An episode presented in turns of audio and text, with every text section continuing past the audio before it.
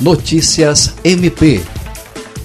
O Centro de Atendimento à Vítima, CAVE, do Ministério Público do Estado do Acre, recebeu nesta quarta-feira 9 Juliana Correia, mulher transexual que foi advertida por usar o banheiro feminino da sede da Prefeitura de Rio Branco.